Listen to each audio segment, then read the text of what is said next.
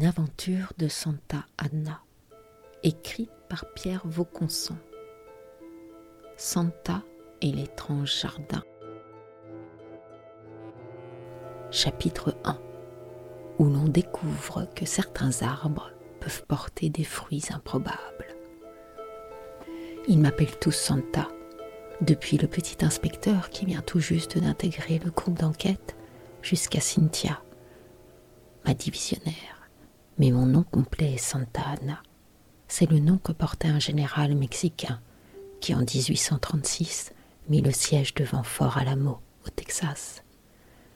Ce général a été mon aïeul. Bien qu'il ait combattu toute sa vie pour arracher son pays à la couronne d'Espagne et qu'il en ait été récompensé en étant élu président de la première République mexicaine. Il n'a jamais connu aux États-Unis ni en Europe la gloire posthume d'un Bolivar. Il faut dire qu'à Fort Alamo, on périt d'aussi célèbres défenseurs d'Alamo que le colonel James Bowie et Davy Crockett, alias Richard Wilmark et John Wayne. Santa, ça me va bien, ça sonne bien. Façon flic privé des années Lucky Strike et Martini. Des années imperméables, mastic et Chevrolet décapotable. Des années Philippe Marlowe. Des années révolues, où les flics soignaient leur tenue et leur image. À cette époque, ils ne mettaient pas toute leur énergie à faire savoir qu'ils étaient dégoûtés de tout, à commencer par leur métier, et ce, en s'habillant comme les voyous qu'ils pourchassaient et en affichant leur alcoolisme comme le carburant de leurs enquêtes. Moi, je mets un poids d'honneur à choisir avec le plus grand soin mes costumes, mes chemises, mes cravates, mes boutons de manchette et mes montres comme je l'ai toujours vu faire par tous les hommes de ma famille, composés de femmes et d'hommes ayant toutes et tous fait des études supérieures et ayant toutes et tous évolué dans le milieu universitaire ou diplomatique. Une famille où chacun était pourvu d'une forte colonne vertébrale qui interdisait toute faiblesse. Une famille où il n'était pas question de faire état d'un coup de mou, même momentané. On devait se tenir droit, et la tenue vestimentaire y participait. Après avoir obtenu un doctorat en droit, j'ai fait l'école de la magistrature. Mon choix de faire l'école de police a provoqué quelques remous dans mon microcosme, mais on a fait en sorte que je n'en perçoive que l'écume. Dans cette famille, rien ne filtrait jamais des affects, sauf peut-être en cette occasion, le regard lourd de tendresse et de reproche de ma mère, où je pouvais lire la lutte entre deux désirs. D'un côté, aucun de ses enfants ne devait quitter le navire, de l'autre côté, leur laisser la liberté de se brûler les ailes. Dans le premier commissariat de banlieue où j'ai été affectée, j'ai découvert la solidarité qui, dans les OP un peu chaudes, lia les membres d'une équipe pourtant hétérogène, composée de femmes et d'hommes venus de tous les horizons de la société. Enfants des quartiers, de la classe moyenne, fils de paysans ayant franchi les obstacles des concours internes. Tous bouffés par le doute, mais ragaillardis à chaque opération menée à bien, à chaque flag, à chaque découverte d'une cache d'armes ou d'un labo, à chaque embastillement d'un petit gang de trafiquants. Des opérations modestes dont on ne pouvait tirer aucune gloriole, mais suffisamment de satisfaction pour rebondir, pour momentanément ne plus rêver de jeter le manche après la cognée. À l'hôtel de police de D, ce n'était pas beaucoup plus glorieux, mais quelques affaires avaient quand même eu les honneurs de la presse locale et pour deux d'entre elles de la presse nationale. Notre divisionnaire veillait à ce qu'il en soit ainsi. Pourtant, depuis quinze jours, curieusement un calme inhabituel règne dans les bureaux. Plus ou presque plus de coups de téléphone, plus de sorties toutes sirènes hurlantes, plus de cris d'ivrogne venus de la cellule de dégrisement, plus de protestations d'innocence de récidivistes qui, habitués des lieux, se dirigent les yeux fermés jusqu'à la cellule de garde à vue, plus de péroraisons bruyantes d'avocats indignés, le calme plat.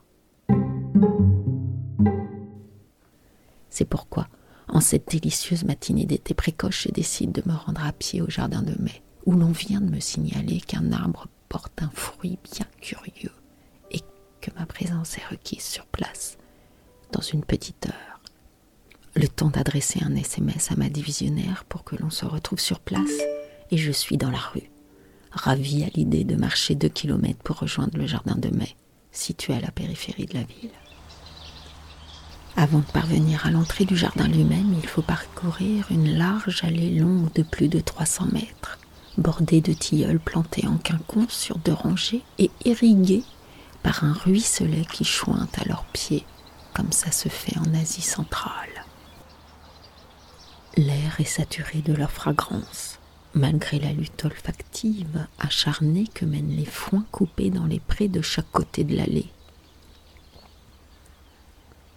Tout au bout, une grille monumentale ouverte à deux battants. C'est l'entrée. De chaque côté, une glycine escalade un haut mur de pierre rousse. J'hésite à franchir le seuil, sans doute comme Adam et Ève ont dû hésiter à fouler le sol du jardin d'Éden. Le spectacle, à mesure que j'avance, n'a rien à envier à Giverny. Un Giverny sans monnaie, dont le créateur, je devrais dire l'auteur, possède un art de la couleur digne du vieux maître et au-delà, un art du récit poétique qui fait immanquablement penser à Rimbaud. Comme avec les lettres du révolté des Ardennes, on court ici du bleu au jaune, au rouge, au violet, au rose, au blanc, qui soutachent les verts d'innombrables buissons massifs et cascades végétales. Ici, des petites roses de ronsard s'entortillent au croisillon d'un portique. Là, un chèvrefeuille monte à l'assaut d'une statue colonne.